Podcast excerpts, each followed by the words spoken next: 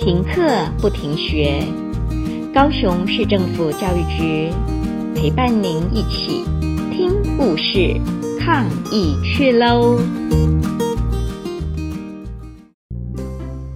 作者布鲁姆，以大野狼为主角，到底他是怎么样让大野狼变成有教养的呢？让我们一起来听故事。大野狼啊，流浪了好久好久，走了好多的路哦。现在他又累又饿，脚也痛得不能再走了，身上只剩下一点点的钱，而且只能急用了。他来到了一个小镇的外面，他想：我是不是可以到农场来找些吃的啊？他从农场的围栏上望过去，他看见了小猪、小鸭、小母牛正在阳光下看书。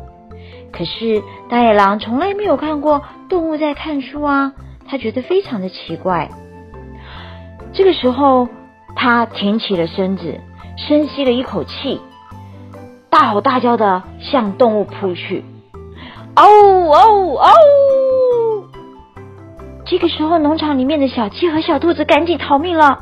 可是，小鸭、小猪、小母牛却一动也不动的，还抱怨着说：“是什么声音啊？真的好吵哦，都影响我们看书了。”这个时候呢，大野狼觉得说很奇怪，还问他们说：“你们不知道我是可怕的大野狼吗？”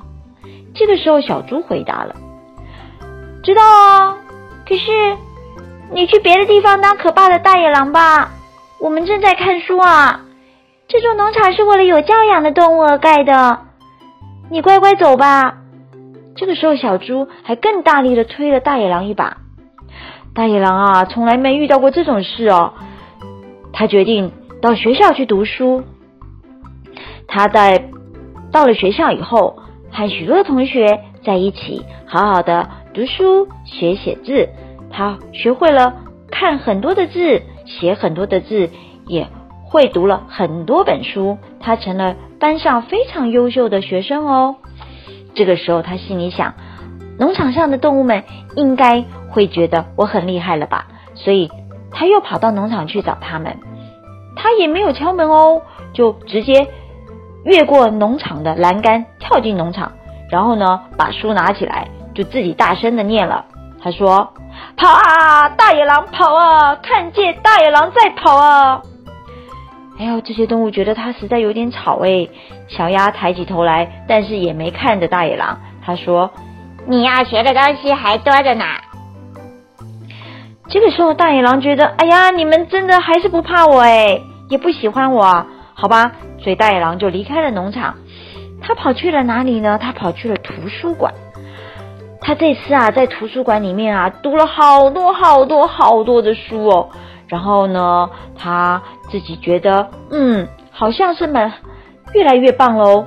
我应该可以再去找小动物他们喽，让他们觉得我现在比较好喽。结果他到了农场，这次呢，他有敲门了。进去之后呢，他拿了那本手上的三只小猪的故事，开始念了。可是这个时候呢，小鸭又打断他了，吵死啦！小猪这一次就给他了一个好的建议：你是有进步哦，可是你还是要有自己的风格才好。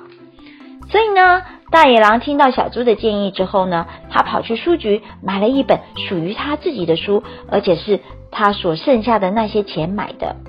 他非常努力地读每一个字、每一句，而且把每一字每一句都读得非常好。他相信农场的动物一定会喜欢他的，所以他又到农场去找他们喽。这次呢，他不但有按门铃再进去农场，而且，他说的故事让动物们哦非常非常的喜欢，很安静的听他说，而且希望他多说几个故事呢。所以呢，大野狼受到他们的欢迎，还跟他们一起在草地上野餐呢。而且哦，这些动物呢。还邀请他一起到小镇上面去帮镇上的人说故事哦。所以大野狼成为小镇上面非常受欢迎的说故事好手哦。我们看到大野狼是不是改变了呢？嗯，非常棒哦。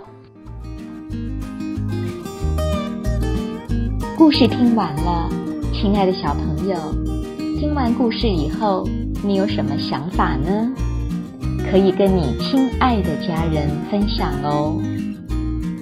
欢迎继续点选下一个故事。